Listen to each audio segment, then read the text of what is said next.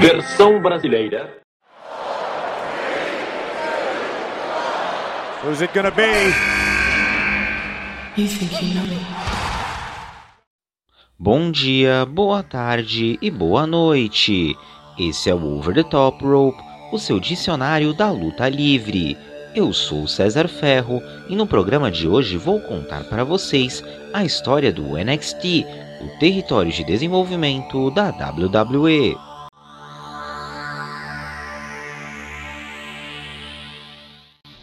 O primeiro episódio do NXT surgiu no dia 23 de fevereiro de 2010, em um formato que misturava reality show, shows de luta livre e desafios. Eu pessoalmente confesso que eu sequer lembrava dessa fase, eu fui realmente lembrar dela fazendo as pesquisas para esse programa. O prêmio para esse para esse reality era exatamente uma vaga no plantel principal. É algo bem semelhante ao Tough Enough, basicamente. À época, o território de desenvolvimento da WWE era a Florida Championship Wrestling, a FCW.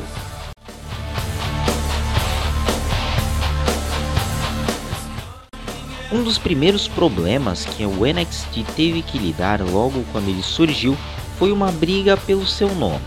Isso porque a Scottish Wrestling Alliance, SWA, usava o nome em seu território de desenvolvimento lá na Europa. Depois de certo tempo, ambas as partes chegaram a um acordo e os europeus mudaram o nome do seu território de desenvolvimento para SWA Source.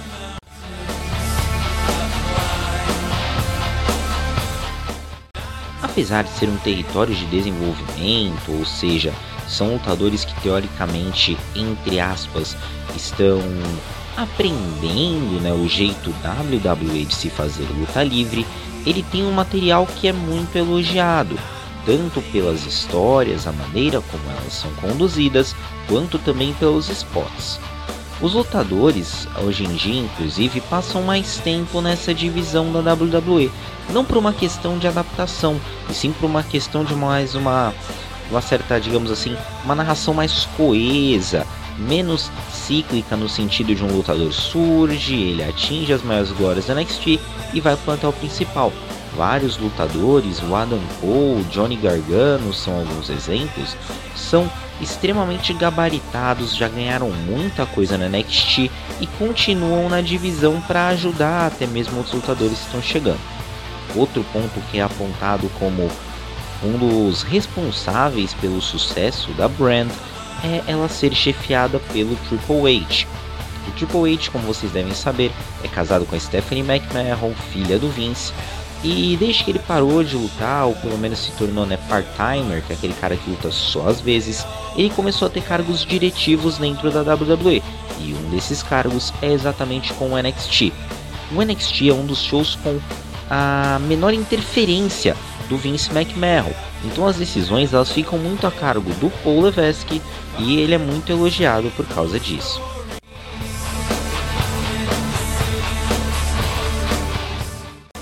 Vocês lembram que eu comentei desse formato de reality show que a NXT tinha? E ele foi um formato que perdurou por basicamente dois anos. Como eu já expliquei, mas vou reforçar aqui, rookies da FCW disputavam uma vaga no plantel principal dessa maneira. Em 2012, o NXT foi promovido para o território de desenvolvimento em si e caiu rapidamente no gosto dos fãs.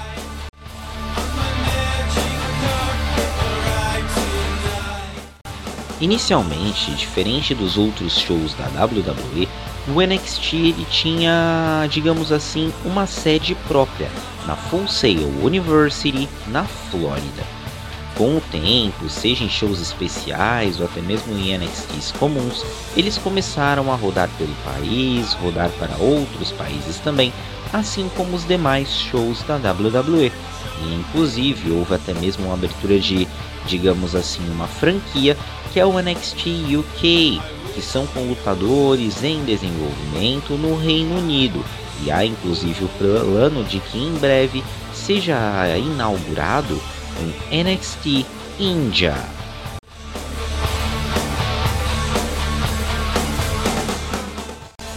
No dia 27 de fevereiro de 2012, aconteceu o primeiro show ao vivo do NXT e também o primeiro show ao vivo no WWE Network. Na época, o serviço de streaming da WWE estava apenas começando e esse show no NXT, conhecido como NXT Arrival, foi o primeiro transmitido pelo serviço de streaming ao vivo.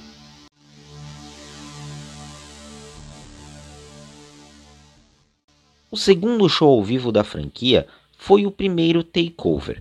Quando a gente está falando de NXT takeovers, a gente tem que falar, né, abrir uma explicação aqui. Da mesma maneira que no plantel principal existem a WrestleMania, Royal Rumble, SummerSlam, os, os, os shows, digamos assim, tidos como pay-per-views dentro da NXT recebem esse nome de NXT Takeover. O primeiro filmado fora da Full Sail University foi no Brooklyn, em agosto de 2015. Ele foi considerado uma espécie de evento de apoio ao SummerSlam, ou seja, da mesma maneira que vários eventos vão acontecendo durante a semana da WrestleMania, para de certa forma aumentar o hype para o evento principal, para o fim de semana. O NXT Takeover Brooklyn, lá de agosto de 2015, tinha a mesma função, mas antes o SummerSlam. Em dezembro do mesmo ano, foi a primeira vez que o NXT Takeover foi para outro país, no caso Inglaterra, no NXT Takeover London.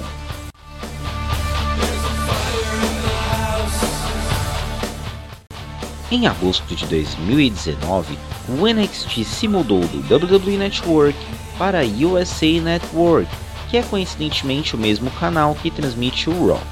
Isso acabou de certa forma dando início a competição com a All Elite Wrestling, a AEW, no que ficou conhecido como a Guerra das Quartas-Feiras. Mas a gente vai falar mais sobre isso mais pra frente.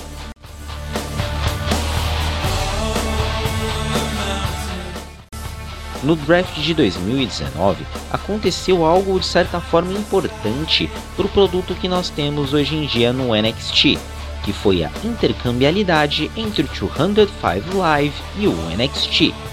Ou seja, basicamente a questão é essa: os lutadores do 205 Live, que é o show destinado da WWE a lutadores de peso médio, né, até 205 libras, eles poderiam lutar no NXT, da mesma forma que as estrelas do NXT dentro dessa faixa de peso poderiam competir no show das sextas. Pouco tempo depois, o Triple H anunciaria que esses dois shows e o NXT UK seriam basicamente a mesma coisa, ou seja, todos eles estariam sob uma mesma bandeira, todos, no caso o 205 Live e o NXT UK, sendo subsidiárias do NXT, que seria o irmão maior.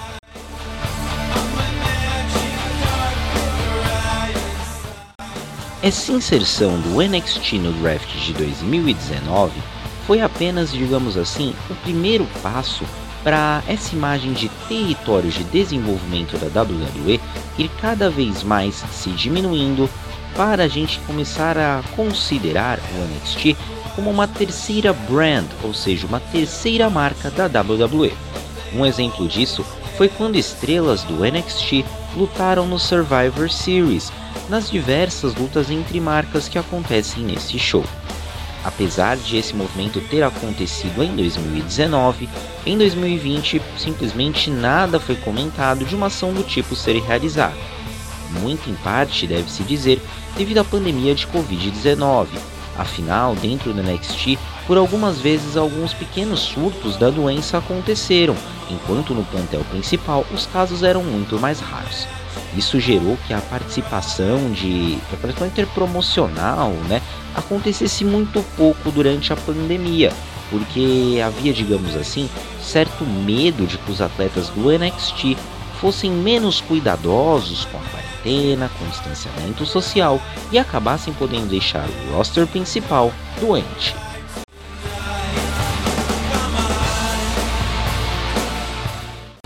Algo que nós podemos pontuar é que a Royal Rumble de certa forma funciona como uma ponte para atletas do NXT.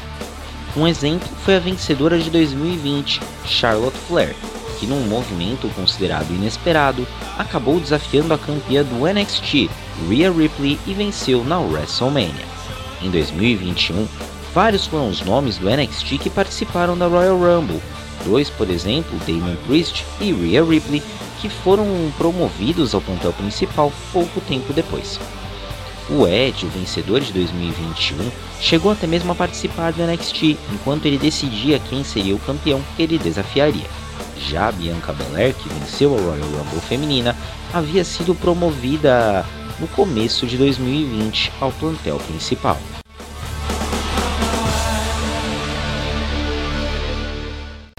Agora a gente chegou no assunto que provavelmente muitos de vocês não viam a hora de escutar, que é a Guerra das Quartas-Feiras, ou seja, a disputa pela audiência entre a AEW e o NXT. A AEW vencia nas demografias consideradas chave, ou seja, entre os 18 e 45 anos. O que isso quer dizer? que dentro do algoritmo, dentro da maneira de calcular usado pela, pelo, digamos assim, Ibope americano, a AEW atraía mais as pessoas na faixa etária de 18 a 45 anos, consideradas chave para os programas por ser um grupo muito diverso e principalmente um grupo disposto a gastar dinheiro, seja com entradas em show ou com materiais. Apesar desse status de uma guerra pela audiência, era uma questão muito mais comentada entre os fãs do que propriamente pelas companhias. Ambas as partes raramente consideravam isso uma competição, tanto na AEW quanto na NXT. O discurso geral normalmente vinha, como eu posso dizer, dizendo que não acompanhava o produto alheio, que não havia uma competição. Sempre, é claro, haviam algumas provocações de ambos os lados, o que continua até hoje, mas de uma maneira geral, nunca foi uma guerra como foram as guerras da segunda noite entre a WCW e a WWE. Apesar disso, com a mudança do NXT para as terças, algumas vezes a AEW ou suas estrelas se comportaram, deram declarações de uma maneira como se eles tivessem vencido essa competição, o que não é totalmente mentira e o que não é totalmente verdade.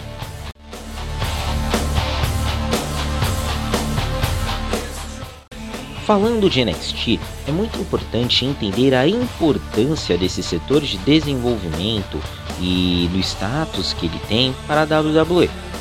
O principal fator para a existência da NXT é a geração de talentos, ou seja, dentro da WWE haveria a crença que, se eles contratassem um cara que está começando a surgir no circuito indie, antes mesmo dele estourar e conseguissem de certa forma moldá-lo para o estilo da WWE, eles estariam gerando seus próprios talentos, ao invés de ir buscar em companhias rivais nomes já consagrados. Isso, por exemplo, se reflete, se reflete perdão, numa história que é contada nos bastidores, de que uma vez perguntaram para o John Cena o que ele consideraria, o que ele acharia da WWE contratar o AJ Styles, que era o grande cara da TNA, um cara extremamente famoso no Japão, em várias outras promoções independentes. E ao que o John Cena respondeu que a WWE não necessitaria contratar a estrela de outra companhia, pois o NXT serviria exatamente para isso, para formar as próprias estrelas da WWE.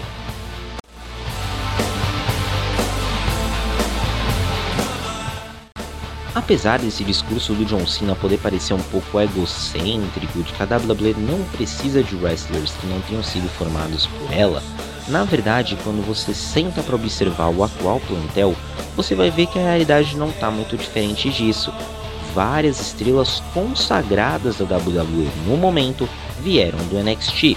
Agora vamos a alguns exemplos.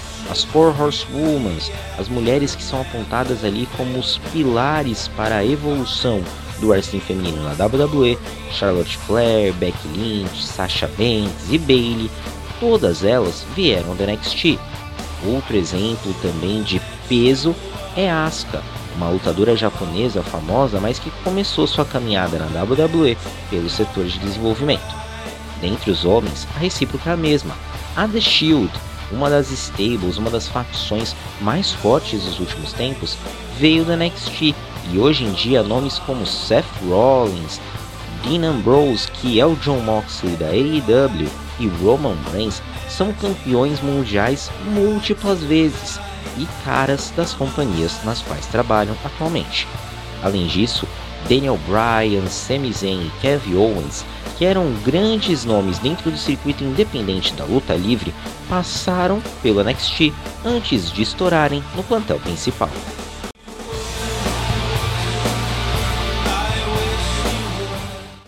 E apesar de várias estrelas atuais já terem surgido no NXT, as que estão sendo promovidas recentemente também têm ganho muito destaque.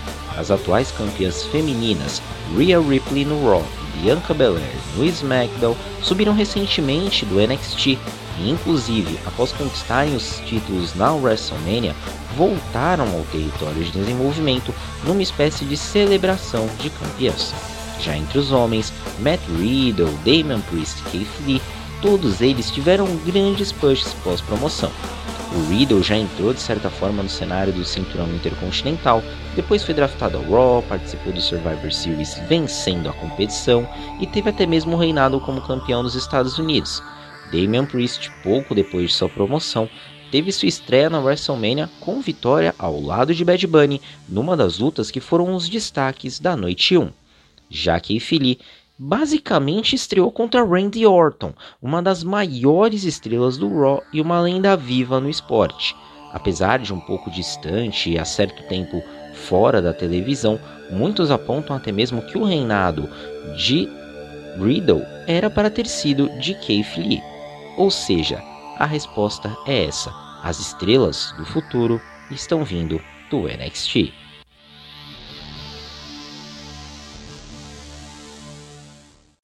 No próximo programa, a gente vai falar sobre outros shows da WWE.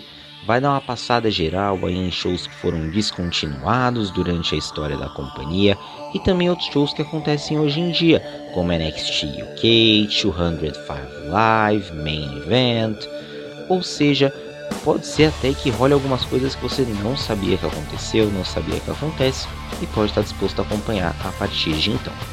Hoje a gente saiu um pouquinho mais tarde, Dia das Mães, vocês sabem como é, mas o programa tá aí para vocês. Vocês podem acompanhar eles nos principais tocadores de podcast, como o Anchor e como Spotify. Nós estamos também nas redes sociais, no Instagram e no Twitter, arroba OTTR_BR. Tem conteúdo durante a semana, notícias, propagandas, piadinhas, comentários, várias coisas e sempre tem um espaço aberto para vocês conversarem com a gente. Então, até semana que vem!